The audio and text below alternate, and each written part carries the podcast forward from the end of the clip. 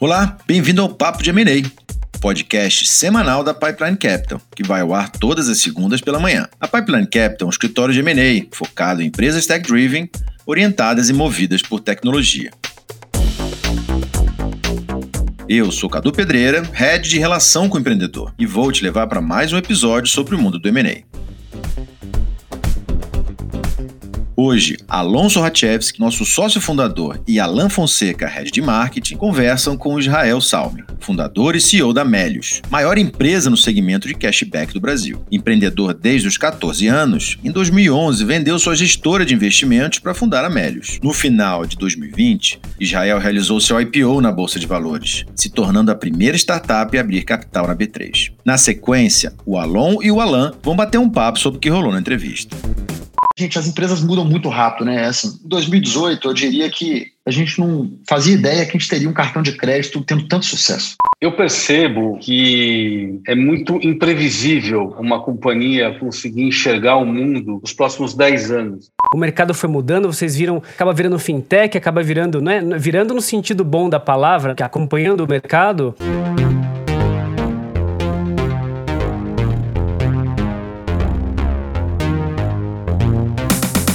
Israel, seja muito bem-vindo aqui ao nosso podcast. É um prazer tê-lo aqui conosco. É, você é um caso aqui no Brasil de uma trajetória é, completa, eu diria, de uma empresa é, que começou usando a tecnologia é, de algo inédito, né? O cashback, uh, que começou a despontar recentemente mas eu acho que você, é, principalmente, é um caso que é, teve o, o, o, uso do M&A, no caso que a gente chama de sell side, onde você vendeu as suas ações para fazer a capitalização da companhia para o crescimento, até chegar no momento que uh, a empresa ficou madura o suficiente para você tomar uma decisão, e a decisão é pública, né? Você foi para, fez um IPO aqui na B3, e é um baita prazer aqui a gente bater esse papo. É um prazer é meu, pessoal. Certeza que a gente vai fazer um papo único aqui, exclusivo, é, conversando sobre um tema que talvez não é muito discutido, né? Estou muito animado. Obrigado pelo convite. Queria que você contasse rapidamente para a gente como é que começou a Amélios e como é que foi a trajetória sempre do ponto de vista do M&A, dos perrengues que você teve, que é normal. Todo empreendedor de sucesso tem uma série de perrengues, dificuldades. Conta para a gente aí como é que foi essa trajetória inicial. Eu acho que a gente começou é, de uma forma atípica. A gente começou o negócio no papel lá em 2011, já captando é, um recurso com, com um investidor anjo. Isso é raro, né? Aqui no Brasil, você levantar um, um recurso de um investidor anjo sem track record, né? sem uma, uma história ali de, de produto por trás, sem o empreendedor já ter construído business digitais antes, isso é muito raro. Hoje em dia, você até vê uma, uma empresa ou outra começando, mas de um founder que já tinha uma vivência, que já tinha entregado resultados né, e construído alguma coisa legal é, numa outra companhia, né, numa outra trajetória. Mas do nosso jeito, assim, lá em 2011, cara, acho que até o termo investimento anjo era um negócio muito novo, né? E nós conseguimos. Mas por que, que a gente conseguiu? É, antes do Melios, né, eu e o Ofli, nós nós fomos sócios, né, fundadores de uma empresa chamada Solo Investimentos, que, é, em resumo, era uma gestora de recursos, né, uma gestora de investimentos, e a gente operava, é, enfim, majoritariamente ali, é, investindo os, os, recursos dos nossos clientes na Bolsa de Valores mesmo. E a gente acabou conhecendo muito investidor com, com apetite para risco. E essa, essa companhia, a gente acabou vendendo essa companhia, mas o relacionamento que a gente criou com os investidores, poxa, ficou. E quando a gente criou o modelo do Melis no papel, né, como que a gente queria construir esse negócio, nós batemos na porta de alguns investidores dessa Solo Investimento, né, dessa nossa antiga empresa, e nós conseguimos levantar, na época, aproximadamente 400 mil reais com um investidor anjo, que já confiava no nosso trabalho anterior, né, que é uma vez que ele era cliente da nossa antiga empresa. Então, nós conversamos dessa forma atípica, é uma forma que eu não recomendo para outros founders de primeira viagem começar, e o motivo que eu não recomendo é que a gente cometeu muitos erros com esse dinheiro na mão. Então, faltou experiência para a gente alocar bem esses recursos. Então, a gente tomou uma série de decisões ali no início do negócio erradas. Em outras palavras, o nosso produto não era um produto pronto para ir para o mercado. a gente não tinha testado ele de forma suficiente e a gente decidiu, poxa, fazer marketing com aquilo ali, fazer volume, fazer tráfego, trazer audiência. Então, o que acontecia na prática é que a gente trazia a audiência, trazia os usuários e os usuários não ficavam aqui. Eles iam embora, não voltavam mais. Então, foi um grande erro que a gente cometeu. E o segundo grande erro, a gente acabou terceirizando o que era o core do nosso negócio.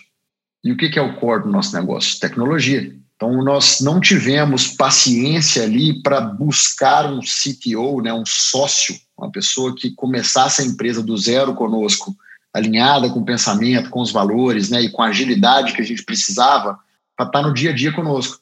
E a gente preferiu terceirizar isso enquanto a gente acelerava o resto do, do monstro aqui, né, o resto do bicho.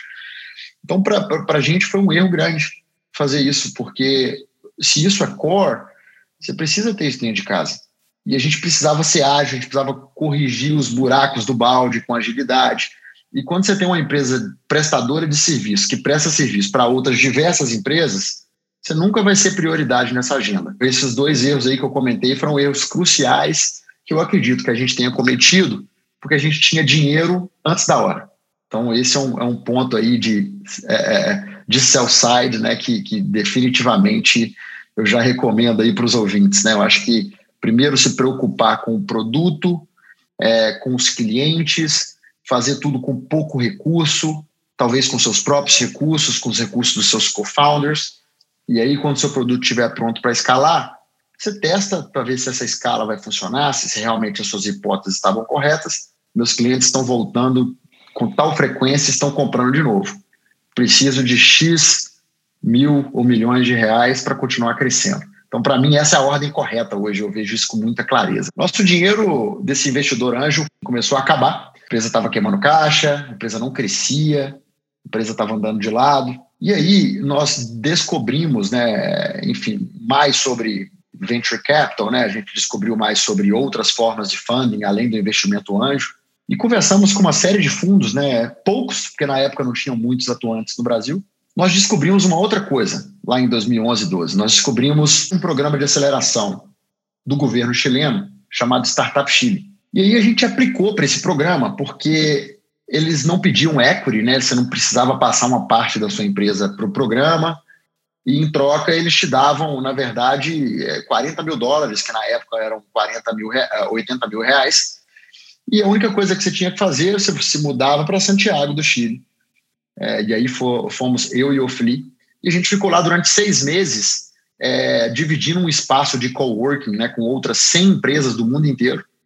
E a gente tinha que dar um, um give back, né, que é ensinar a comunidade e compartilhar nossos conhecimentos, que eram poucos, com a comunidade chilena. Então a gente deu aula em faculdade, a gente ia lá, dava palestra, ajudava outros empreendedores. Então, uma troca bacana, um programa bem legal.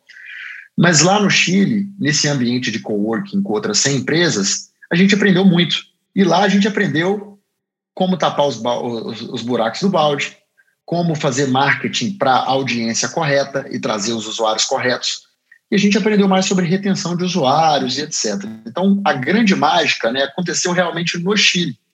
E a gente percebeu que para crescer, a gente não precisava, não era de capital, a gente precisava de estar com o nosso foco no lugar correto que era no produto e nos clientes. E quando a gente fez isso acontecer, para nossa surpresa, o jogo virou. A empresa começou a crescer muito rápido, começou a gerar caixa, a gente foi crescendo no, no, na, no que é chamado no bootstrap, né, onde a gente pegava o nosso próprio faturamento, o nosso próprio caixa e reinvestia em crescimento.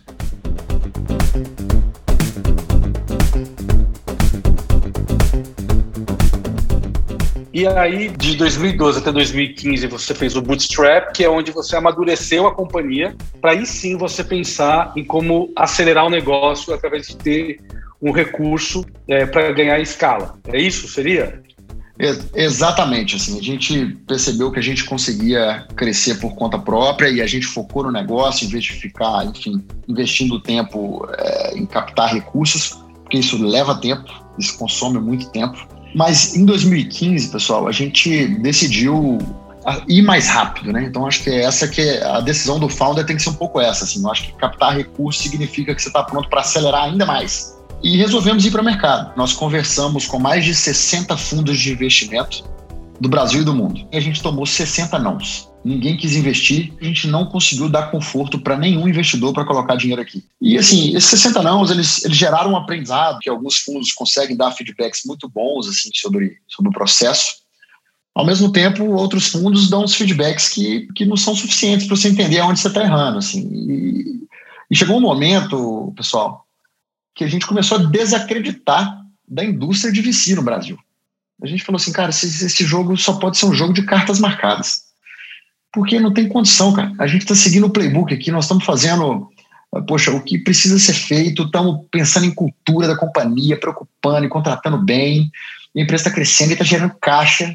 O que, que nós estamos fazendo de errado aqui? Né? Então teve um momento que a gente, quis, a gente quase realmente desacreditou do, do, do, do da indústria de VC, assim.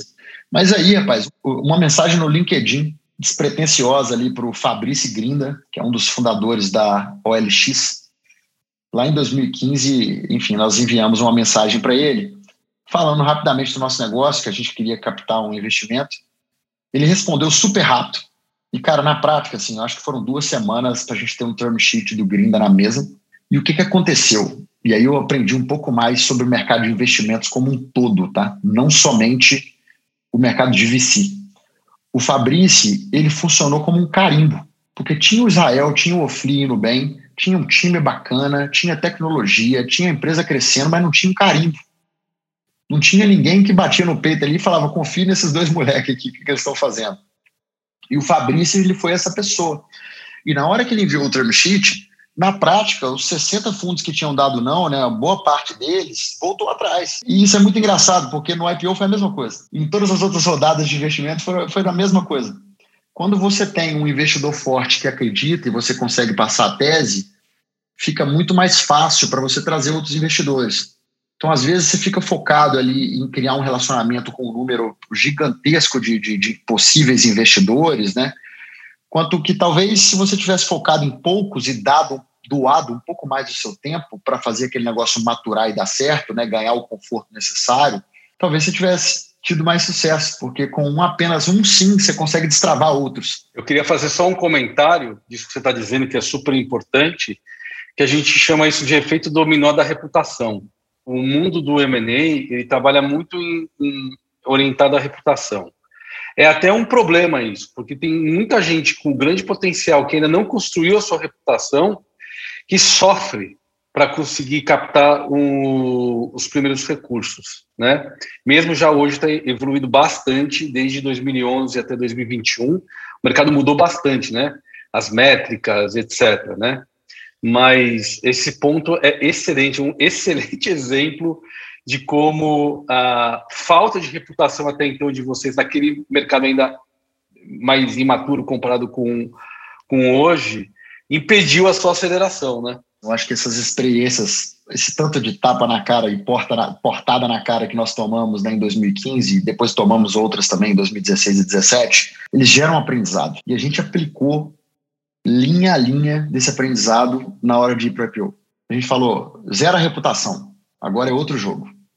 Nós precisamos conquistar a reputação de um mercado diferente, a gente precisa de um plano, nós temos que mostrar o nosso comprometimento de longo prazo, a gente tem que falar das pessoas, a gente tem que falar do time, mas mais do que nunca, assim, a gente tem que estar ciente que a gente está sendo praticamente a primeira empresa, a primeira startup aí público né, no Brasil. Primeira startup a fazer o IPO.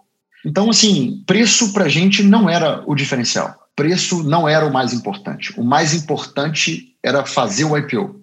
Então, conseguir os investidores é, em um preço que, fosse o preço que eles estivessem dispostos a pagar era mais importante do que eu setar um preço e chamar os investidores para aceitar o meu preço. E nós definimos isso como estratégia. Então, os investidores entraram, né? Enfim, o nosso IPO saiu, nós entregamos um terceiro TRI, poxa, muito bom, muita consistência também no quarto TRI, e agora, um pouco, pouco antes da gente, um pouco depois né, de, de ter anunciado né, o nosso nossa prévia operacional do primeiro trimestre de 2021.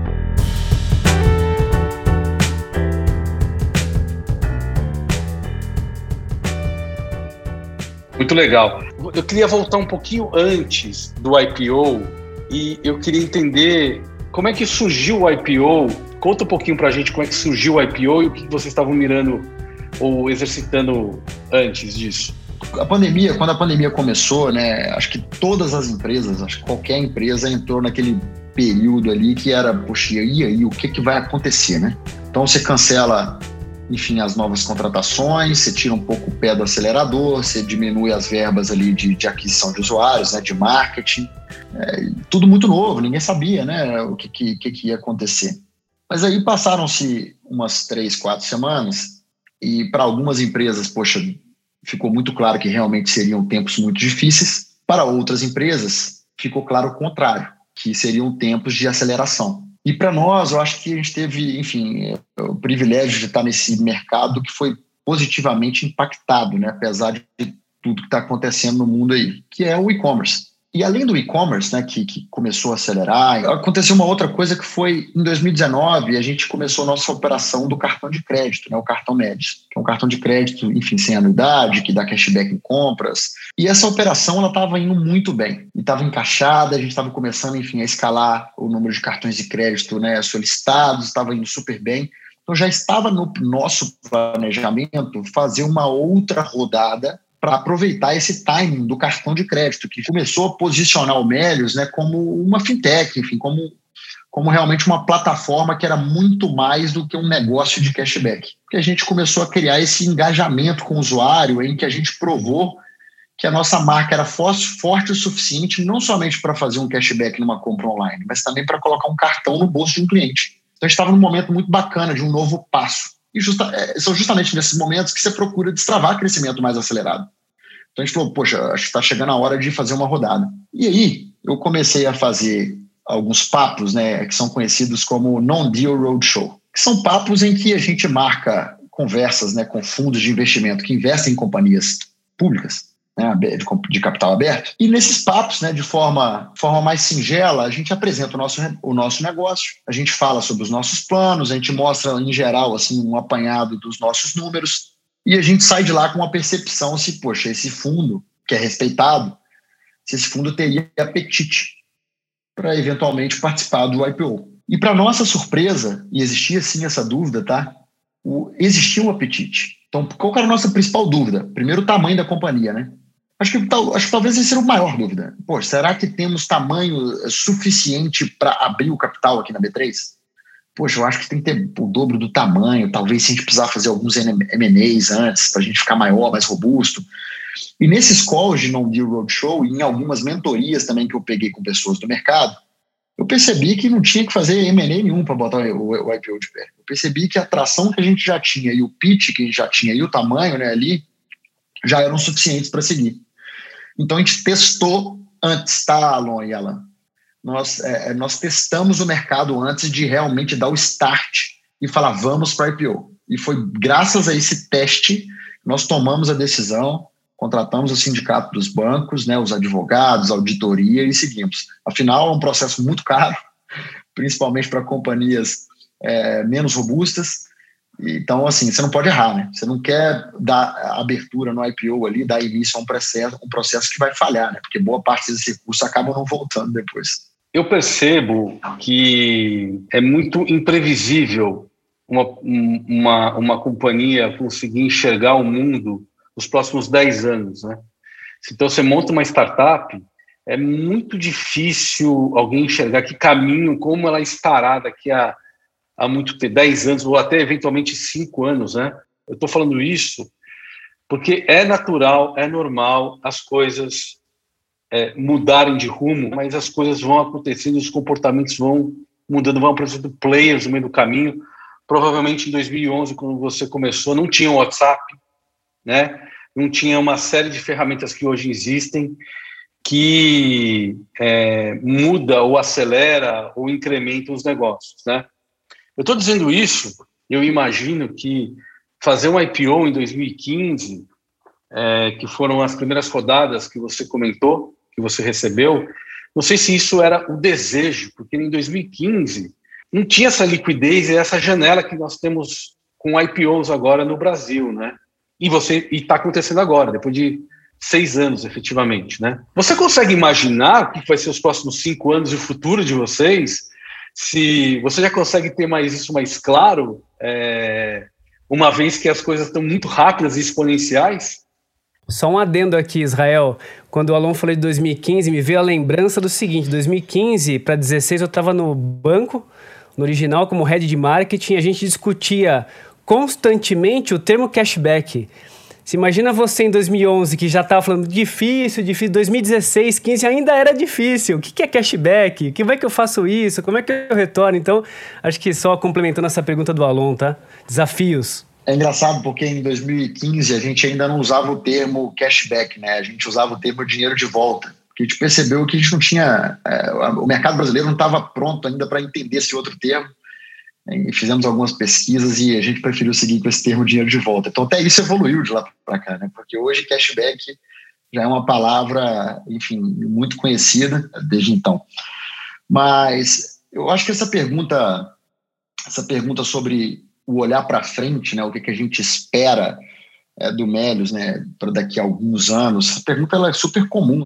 Nós continuaremos é, sendo uma empresa de tecnologia focada nisso. Segundo ponto que não vai mudar é que nós acreditamos muito nessa política de partnership, de ter sócios.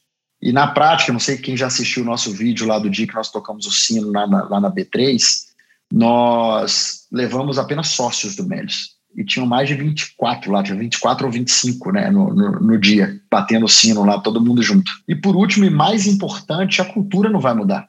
Eu já vi empresas que, poxa, à medida que vão crescendo, trazendo pessoas novas, elas vão adaptando a cultura né, para receber as pessoas novas. Isso para mim é, poxa, é acabar com a cultura, acabar, enfim, com, com a raiz ali, com a essência da companhia, né? E a cultura, ela nasce nos fundadores, né? Nasceu comigo com o Ofli, a gente tinha um jeito de trabalhar juntos, a gente acreditava em valores similares ideias diferentes, mas valores similares. E a gente contrata pessoas com a mesma cultura, com os mesmos valores, a gente leva isso muito a sério. A gente, as empresas mudam muito rápido, né? Assim, em 2018, eu diria que a gente não fazia ideia que a gente teria um cartão de crédito, poxa, tendo tanto sucesso. O cartão surgiu em 2019. Tinha planejado, tinha o pensamento, tinha o pensamento. Mas a gente não sabia se o negócio ia acontecer da forma como aconteceu. Houveram projetos que, inclusive, a gente lançou e que não deram certo. Então, acho que tecnologia, né, essa cultura forte e essa partnership constrói um ambiente onde que as pessoas podem arriscar. Elas vão entender que se elas errarem, elas, poxa, tem que levantar rápido, sacudir a poeira e seguir em frente. Mas isso gera um ambiente de inovação, né? que é um ambiente que a gente precisa para estar tá vivo daqui a 10 anos. Eu acho que a gente vai descobrindo na prática, testando com o usuário, conversando, enfim, olhando dados, e é como que a gente tem feito aqui é, ao longo dos, desses últimos 10 anos. Muito legal. É, você falou coisas muito importantes que a gente também acredita aqui na Pipeline. Né? Aqui nós hoje somos atualmente 30 pessoas e a gente, nós somos em 30 sócios. E a sociedade, para a gente, é um conceito. Né? Quando você vai sentar na mesa com algum investidor, não importa qual é o nível do, do investidor, ele sente o perfume do valor e do propósito, se você tem ou não tem, qual é a essência, né? Se ele percebe que você montou uma empresa simplesmente pelo dinheiro, dificilmente você vai receber é, o investimento, a não ser que os valores de quem vai investir também é, é exclusivamente dinheiro.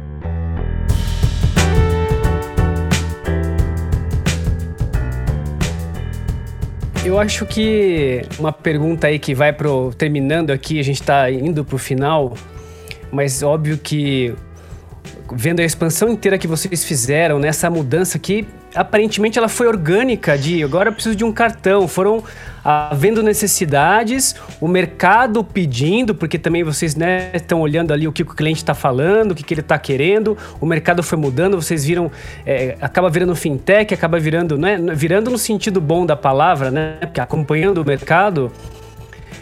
E aí tem cartão, tem cashback, tem investimento. O que, que seria um próximo passo? Obviamente, não estou pedindo para abrir questões estratégicas, mas o que, que vocês gostam de olhar? Porque o, mais importante hoje em dia são dados, são os clientes que estão com vocês, engajados. O que, que seria um próximo passo, Israel? Você falou a palavra mágica aí, né? Clientes engajados, né? Acho que toda a nossa decisão aqui, seja para construção de produtos, né? seja para, enfim, até para M&A, olhando aqui o buy side, né? as empresas que a gente está analisando para comprar, a gente sempre pensa nisso, né? Como que a gente traz empresas de tecnologia para dentro de casa, como que a gente traz empreendedores né, que compartilham nossos valores, mas que consigam agregar é, nesse sentido de possuir clientes engajados, né, ou que vão, pelo menos através da sua tecnologia, do seu produto, engajar cada vez mais a nossa base de usuários. Então a gente olha sempre para engajamento de cliente, porque se a gente sabe que o cliente está dentro do nosso ambiente, a gente tem a oportunidade, primeiro, de testar essas coisas, e segundo, poxa, de colher os frutos daqueles produtos que deram certo. E o, e o cartão ele é um produto que deu certo. Né? Ficamos um ano e meio, praticamente, apertando o parafuso, melhorando landing pages, melhorando comunicação com o usuário, melhorando é, aspectos da nossa parceria com o banco parceiro, né, que enfim que, que, que provei aqui o nosso provei o nosso cartão de crédito, que emite o nosso cartão de crédito. Então a gente foi apertando o parafuso nisso tudo com, de forma paciente.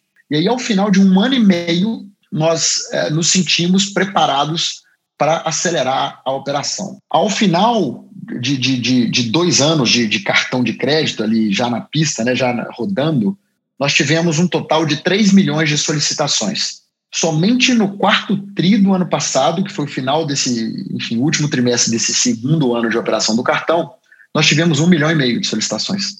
E eficiência, gente, sempre foi uma palavra para o Melios aqui chave. Na nossa história de 10 anos pré-IPO, nós levantamos 30 milhões de reais apenas com fundos de investimento. Isso é muito incomum. Não é pouco dinheiro, tá? Acho 30 milhões muito dinheiro, tanto que foi o que a gente captou para chegar até aqui. Mas, quando você olha para outras empresas de tecnologia, né, o montante que é consumido para construir negócios grandes, escaláveis, enfim, robustos, é muito maior. Nós estamos falando de bilhão de reais. Então, eficiência para a gente sempre foi uma palavra é, muito importante de como que a gente aloca bem os nossos, o nosso recurso aqui.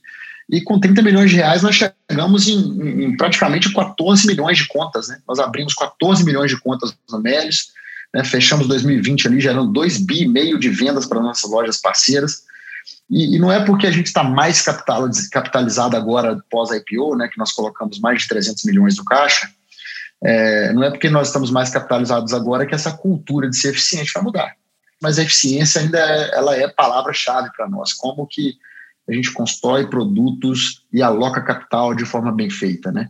E o mesmo vale para M&A. Poxa, como que a gente escolhe as empresas que nós vamos comprar de, da forma certa? Como é que a gente escolhe os empreendedores? Quanto que a gente vai topar ali, pagar por fazer parte né, daquele sonho junto com aquele empreendedor? Acho que tudo isso são, são detalhes ali que parecem detalhes, mas que fazem muita diferença no longo prazo. Né? A nossa história, eu acho que é um exemplo disso. Eu queria agradecer muito a sua participação.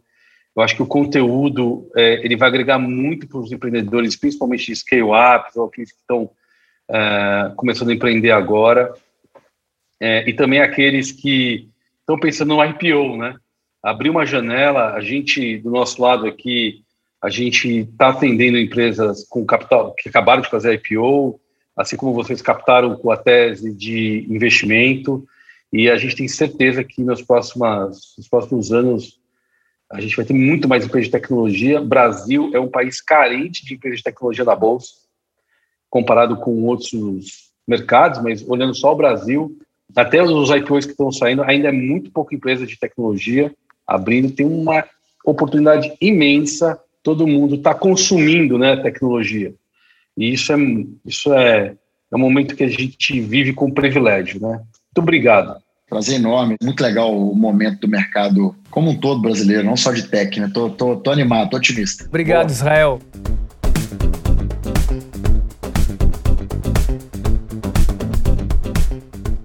Alan, esse bate-papo aí com Israel, fiquei surpreso com a captação que ele teve antes até do IPO, que de somente, entre aspas, 30 milhões para a empresa que eles construíram. Olha o valor, né? Eu acho que quando a gente lê os prospectos das empresas de tecnologia quando vão para a bolsa, a gente não consegue captar isso, né? Os prospectos são muito longos, são bem técnicos, né? Muito orientados ao mercado financeiro. A grande maioria das empresas de tecnologia elas são ainda é, empresas com, com grande potencial junto do, da transformação que o consumidor está pedindo que aconteça, né? E quando você lê, você consegue entender exatamente onde você está investindo e qual que é o retorno que você vai ter, né? Quando você começa a olhar as empresas ícones, né, que é nos Estados Unidos que abriram capital, vou falar Apple, Oracle, Salesforce, todas essas são empresas que é, tiveram uma valorização é, estúpida, algo grotesco, assim, algo que é o que eu acho que as pessoas têm que apostar, porque essas empresas elas vão ter uma valorização imensa. Eu tenho certeza que a Melius vai ser uma dessas empresas. Você escuta o Israel, você percebe isso, né? E, e o jeito mineiro. Eu, eu acho que, falando de. Como você falou de dinheiro, é, a Melius é um, é um case hoje no mercado, está num foco total do que a gente tem visto, até por conta dessa captação pequena, entre aspas, captação para um negócio tão grande que, que, que, que faz uma disruptura do mercado. E sobre dinheiro também, voltando um pouco no que ele falou, de ter dinheiro antes da hora, né? Que foi até um erro que, que foi cometido por eles no início, é, de falta de experiência, de não ter o um MVP. É, e principalmente depois de alocar o recurso de forma, de forma correta, né? É, de você ter paciência, pé no chão, ter disciplina e eficiência. Eu acho que para mim isso ficou bem marcado. É muito perfil deles, é, dele, do, do, do, do seu do sócio. E eu acho que a Melios traz isso, o sucesso que ela vem fazendo, crescendo. A Melios está abrindo, são dados públicos aí, 25 mil contas por dia.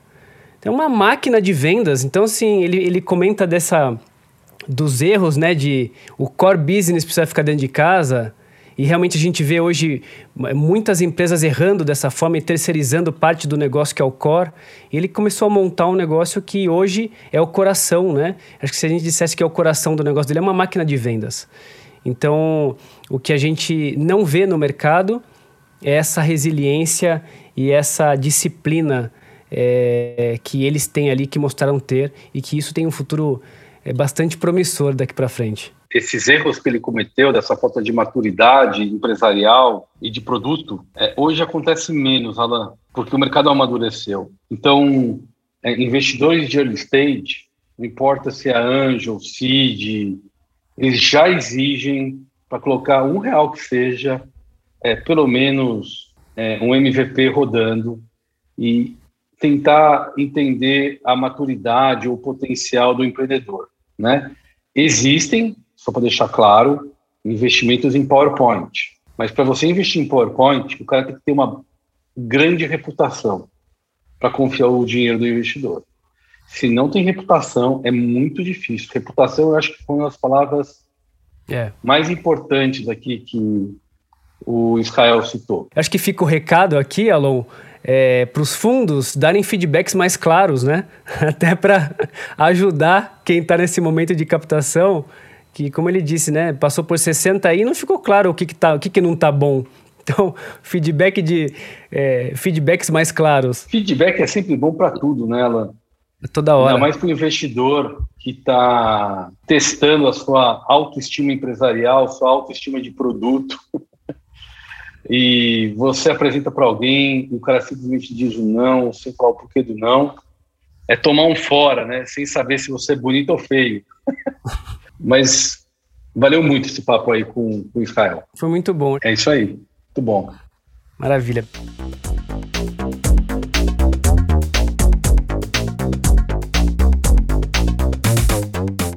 Com isso, chegamos ao fim de mais um episódio do podcast da Pipeline Capital. Papo de M&A. Esperamos a sua mensagem de voz ou de texto com os comentários e sugestões através do nosso WhatsApp 11 5199 0880. Para seguir a Pipeline no LinkedIn, você já sabe, é só acessar linkedin.com/company/pipelinecap.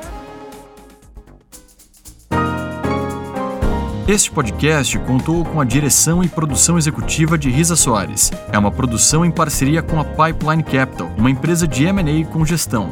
Papo de M&A é mais um podcast Audioria.